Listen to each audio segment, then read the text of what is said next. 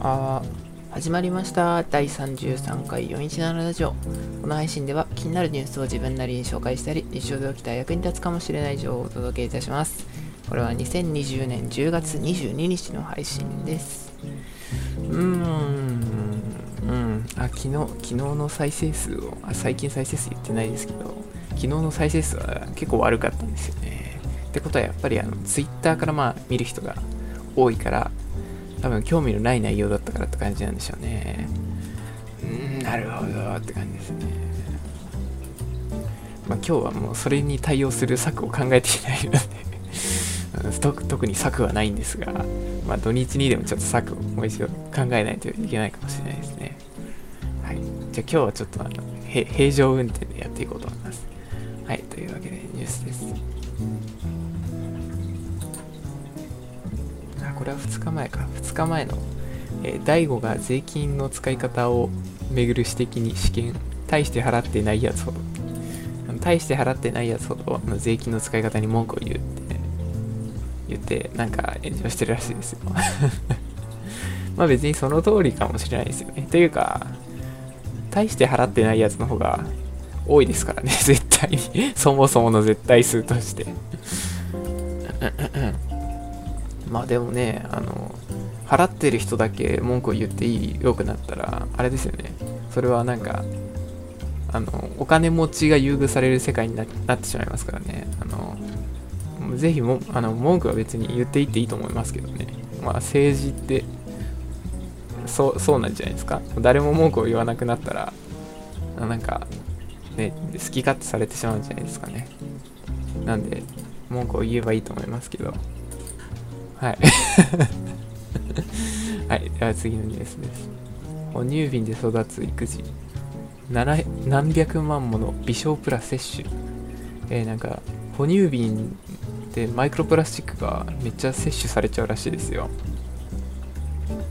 で、なんか熱湯とか入れるとめちゃめちゃマイクロプラスチックが出て、すごい取り込まれちゃうったからね。まあでもなんかそんなに何が悪いかっていうのはまだ分かってないらしいですけど、なんかマイクロプラスチックすごい摂取してるらしいです。哺乳瓶から飲んでる人は。ってことです。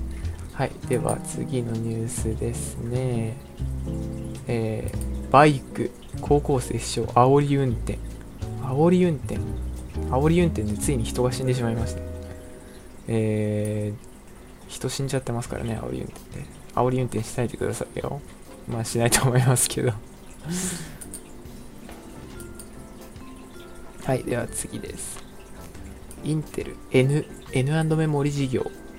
約9500億円で、韓国半導体企業の SK ヒ、ヒ、ヒン、ヒンイクス、ヒンイクス。まあ、韓国に売るらしいですよ。インテル、まあ、よくわからないですけど、ただ、あの、インテルフラッシュメモリ及びストレージビジネスからはほぼ完全撤退することになるらしいですよ、インテルは。インテルはもうメモリやらないみたいです。うん、なるほど。じゃあやっぱインテルは、インテル入ってるの CPU だけで勝負していくんですね、きっと。という話でした。はい。では、最後ですね。えー、Apple がゲームストリーミングアプリを排除する理由。えー、Apple は良くないですよね。あの僕はあの Windows、Windows 信者なんで。あ、関係ないか